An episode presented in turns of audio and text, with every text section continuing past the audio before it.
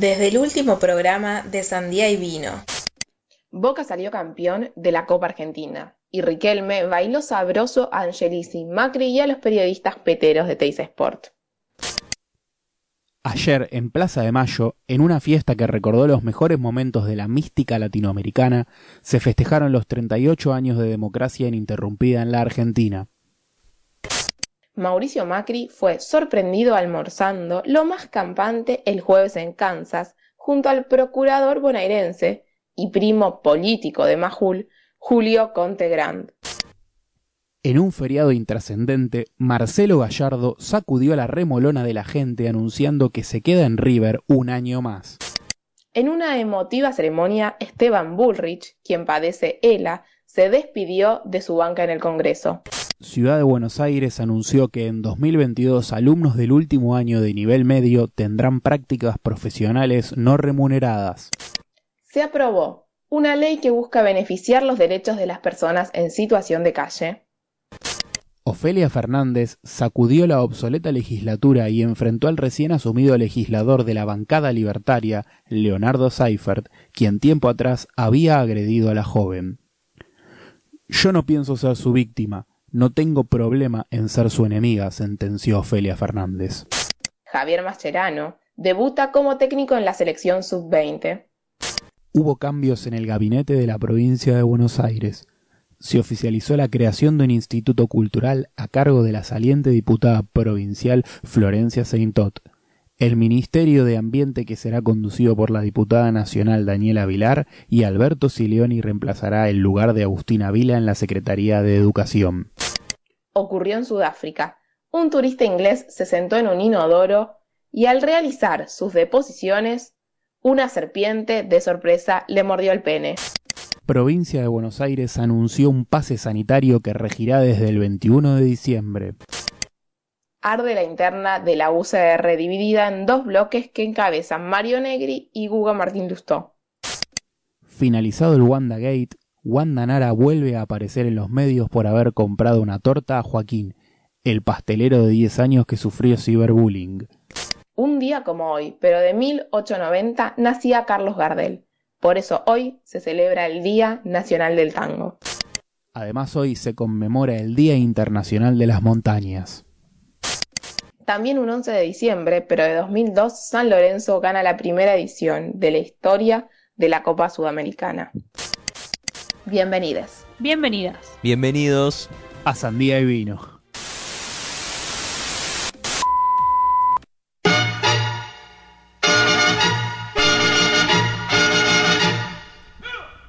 Bueno, ¿qué tal? Buenos días. 11.05 en toda la República Argentina y en los países que estén en el mismo meridiano. Uso horario. En el uso horario que nosotros. 26 grados en la ciudad autónoma de Buenos Aires con una humedad del 56%. Marian, si vos tenés la data, quizás en un futuro me podés corregir porque no estoy utilizando el Servicio Meteorológico Nacional. Meteorológico. ¿Cómo están? Muy bien, contentos. En el estudio, ¿no? Contentos porque estamos en el estudio, contentos porque está Edu, está Martina, está Malena, estoy yo, estamos casi todos. Ya en este inicio de programa se siente fin de año, no lo puedo creer. Eh, inauguramos con un pan dulce al lado nuestro. Esto es eh, ya sinónimo de que se nos termina el, el 2021. Hoy es un día peronista, ¿no? ¿Por el pan dulce? Y porque cumpliría Carlos Gardel, le mandamos un abrazo Pero que está Gardel se murió incluso antes que el peronismo. Ah. Bueno, pero peronista ah. igual. Peronista sin saber. La sonrisa de Gardel la imitó el general. Por eso. Che, qué semana intensa. Pero no, no, intensa como todos los programas que decimos qué semana intensa, sino que qué semana intensa, ¿eh? Sí, de hecho, la selección de noticias hoy fue bastante larga. Sí, sí. Como no suele ocurrir algunas noticias preocupantes como las del Reino Unido, la serpiente y el inodoro, tengan mucho cuidado, bajen la tapa cuando se van a dormir. No, fue el Reino, Unido. Ah, ¿a dónde fue? Casi. Sudáfrica, aparte del Commonwealth. Ah, ok, ok, ok, ok. Como diría, como diría Malena en la, en la apertura, unos peteros del Reino Unido. No, bueno, Male, te están difamando, no lo permitas. difamando. Decí que te obligaron a leerlo. A mí, pistola eh, en la cabeza, lee esto, me dijeron. Cuchillo como se suele acostumbrar en, esta este radio. Claro. Bueno, Yo simplemente, uno pone la voz y después, eh, viejo, No, Male, no lo permitas nunca más. jamás. bueno, ayer también fue el Día de la Democracia y hubo eh, una marcha masiva en la que estuvieron eh, Lula da Silva, Pepe Mujica, Alberto Fernández y Cristina Kirchner, que nada, estuvo muy buena, no sé si la escucharon. La vimos, la escuchamos. Debo sé que vos, vos anduviste por ahí, ¿no, Edu? Yo tuve un festival de mi colegio, eh, eh, sí, tuve un festival de mi colegio y estuve cerca de, de Plaza de Mayo, no, no tuve el- la oportunidad, el agrado de poder escuchar a Alberto Fernández, que es mi orador favorito, gran orador él, eh, así que... mm, Escúchame, ¿tu colegio puso un festival al mismo Sí, tiempo? sí, mi colegio Buah. no. eh, una agrupación que no la quiero difamar acá al aire, pero Dale. podrían haber hecho mejor las cosas. Lo podrían haber hecho mejor, La haber verdad. negociado, haber cambiado de fecha. eh, un 10 de diciembre, día de mierda, cuando era tres cuadras. Pero bueno, después, ¿qué más? A ver. Hay Ah. muchas noticias futboleras, ¿no? Sí, sí, mucho, mucho fútbol que ahora después un poquito más adelante lo vamos a desarrollar. Un estudiante tenemos en esta mesa Acá estamos, de la ciudad de Buenos Aires, de la ciudad de Buenos Aires. pero No, de no, de elite la ciudad de. Buenos Aires. de, de la, ciudad elite Buenos- porteña. De, de la ciudad de Buenos Aires porque hay una noticia de mierda que va a empezar a afectar a toda la gente que estudia en los colegios que dependen del ministerio. Ojo, algunos, Eh, ¿eh? bueno, en, el- en la resolución oficial. Pero no esa figura- resolución fue la primera, después van a, supongo van a salir más. Es una amenaza igual que desde que yo estoy en la secundaria ¿Y aparece. se hizo ¿eh? realidad? Sí, Sí. sí, Se sí, hizo. sí. ¿Qué? Contá, Edu. Bueno, es básicamente un así lo presenta el gobierno de la ciudad, un plan de trabajos para hacer pasantías eh, laborales gratis para hacer prácticas, creo que serían unas 30 horas de, de trabajo para los estudiantes de quinto año. Así que se generaron muchas opiniones polémicas en internet y en todas partes, en sectores incluso no oficialistas, creo, eh, diciendo que esto era una forma de precarización para estudiantes que era pésimo, pero también me sorprendió que hubo muchas opiniones favorables, debo admitirlo que leí muchas que decían excelente Mauricio, Horacio, eh, y nada, estaba la gente muy pero muy contenta, pero los estudiantes lo rechazan profundamente, que Pero eso ¿quiénes es que importante. admi- contentos, por ejemplo? no, la gente en, en las redes, Nu- nunca podemos saber quiénes son. Los trolls. Hay, hay un huevo, una foto de un huevo, y, y ahí, y ahí nos damos cuenta de que no están contentos. Pero el descontento, bueno, se expresó la coordinadora de estudiantes de base, no quiero... Al que, al que lo vi bastante crítico con, con esta resolución es a un profesor de nivel secundario, profesor de nivel universitario, alguien que vos entrevistó en el programa, que es Ezequiel Adamowski. Ezequiel Adamovsky, vos. Ah, sí, él, eh, pero Estuvo- eh, medio trosco, ¿no? Sí, Ah, pero le no mandamos un saludo, un genio.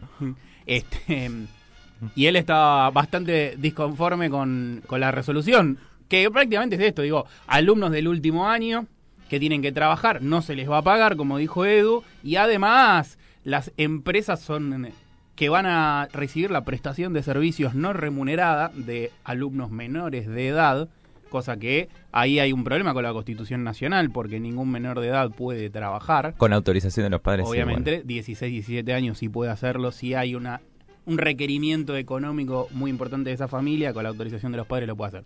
Pero bien, eh, más allá de eso, el problema sería que los van a llevar a trabajar, no les van a pagar y las Sí. empresas son selectas de un grupo selecto de O amigos. sea, es, sí.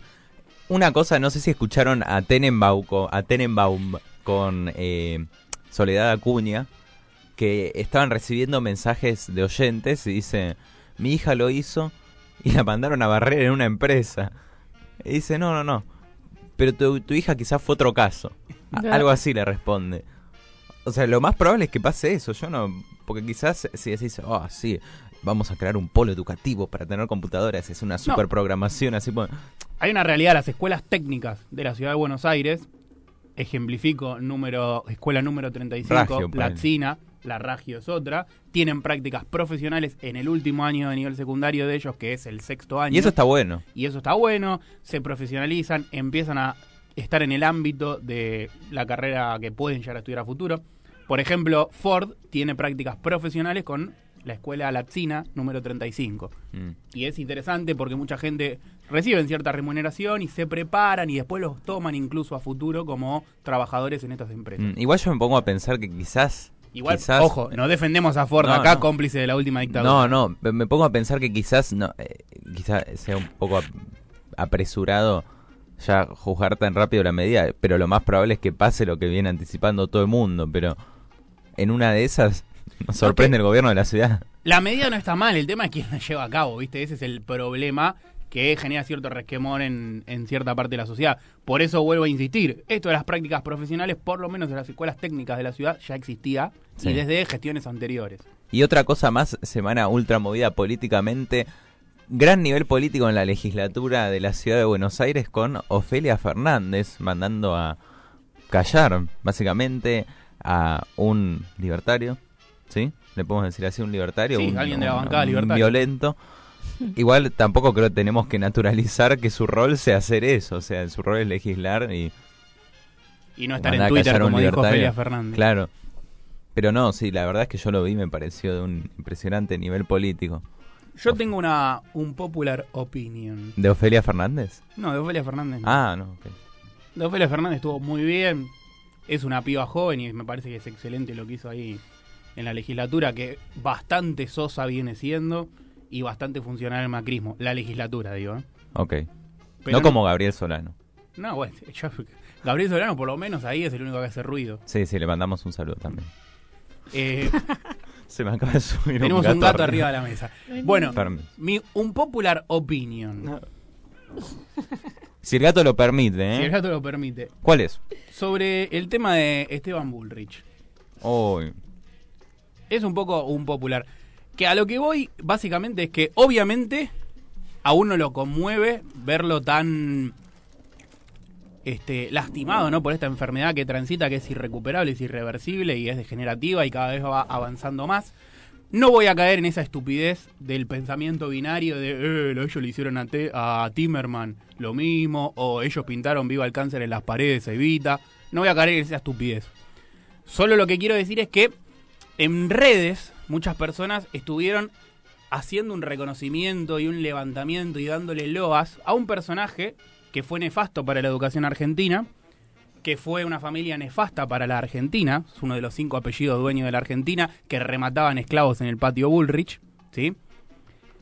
Y eso que, esa enfermedad que padece, no lo abuena a él, ¿sí?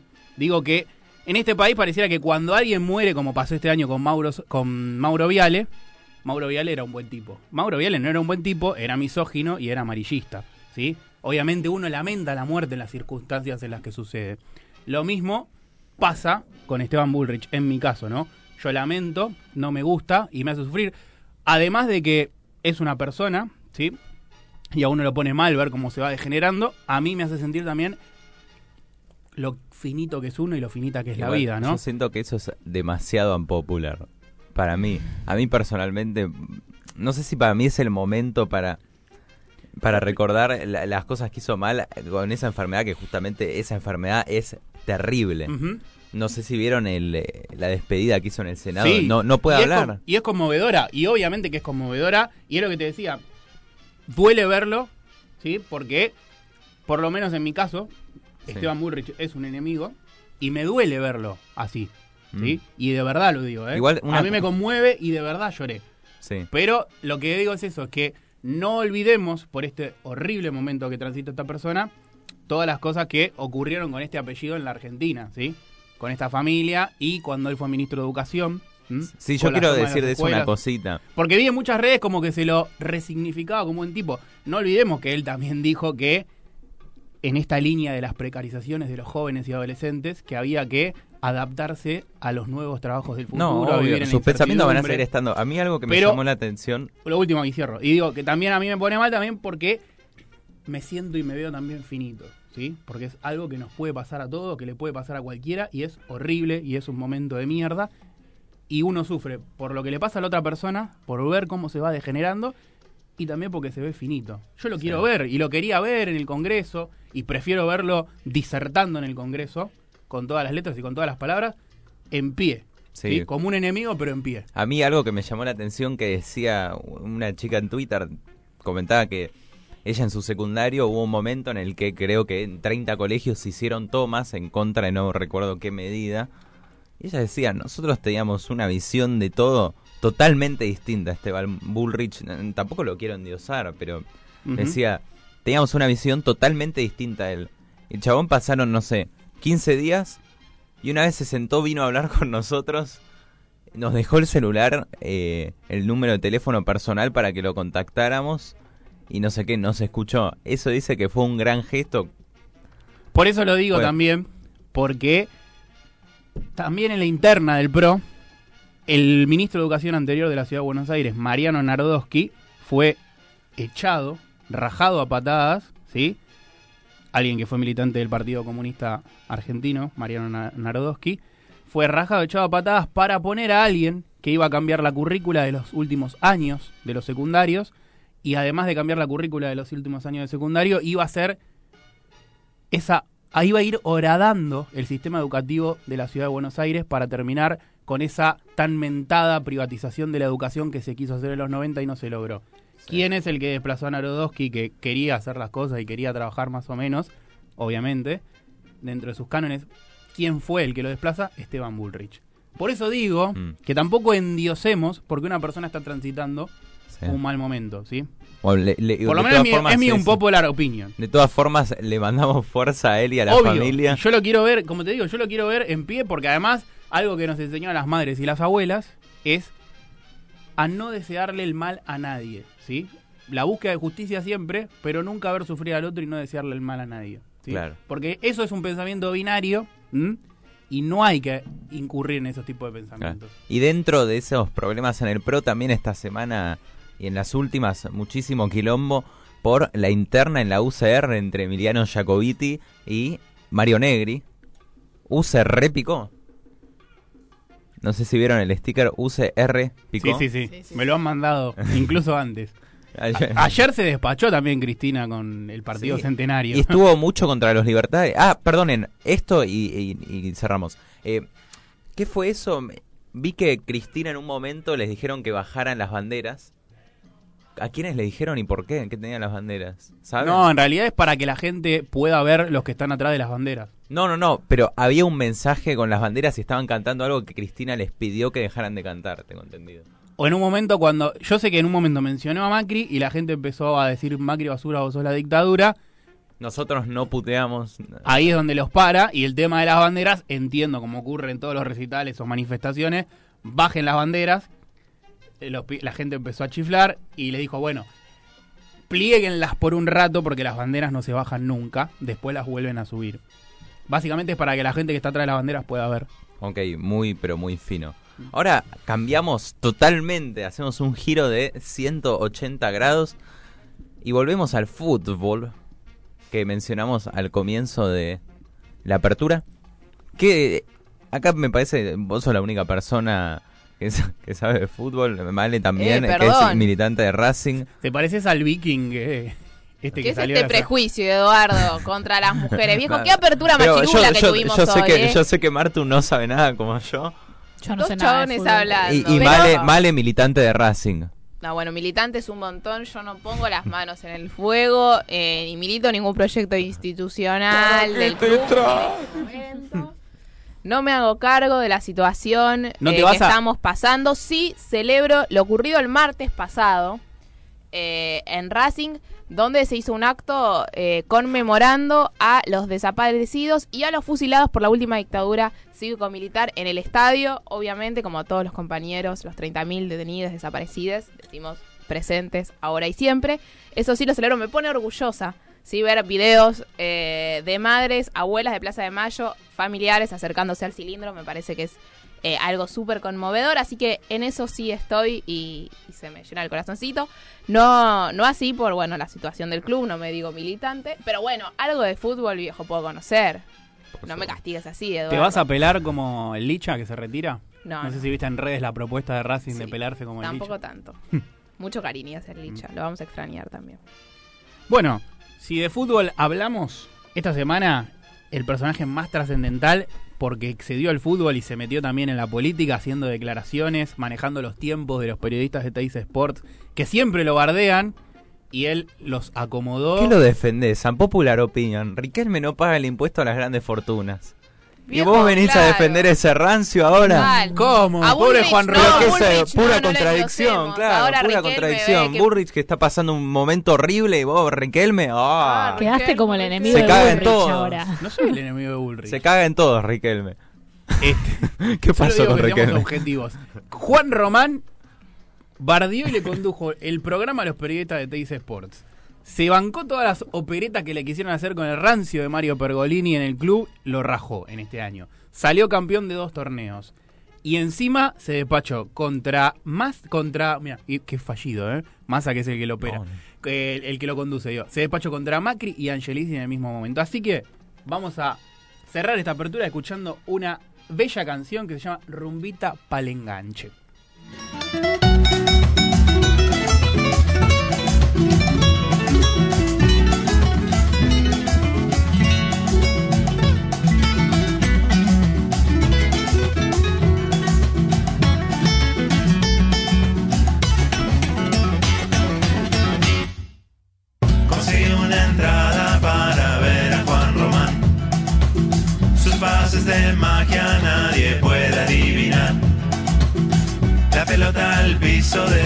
cielo la visión.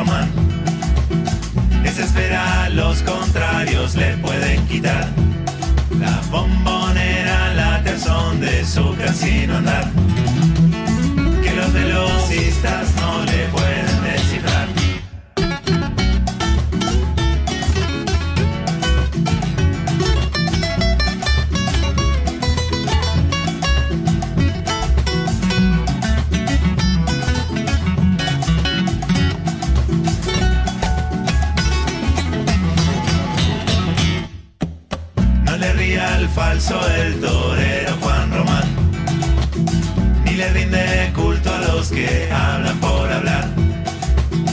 Códigos en serio los que tiene pa' opinar. Nunca de su boca nada se le va a escapar.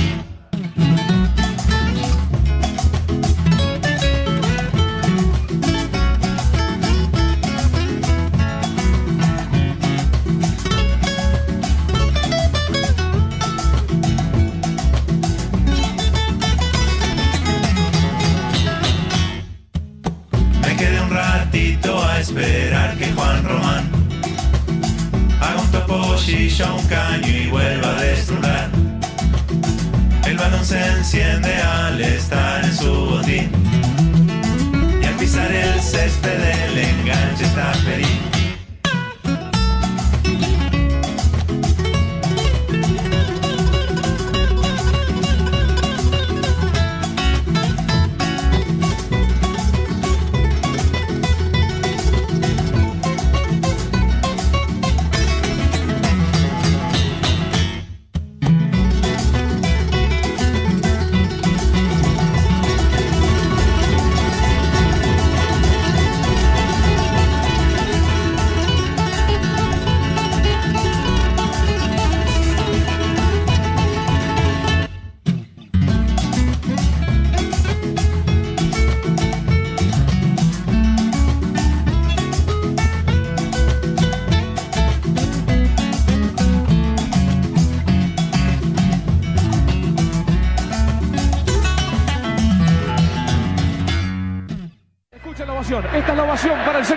go.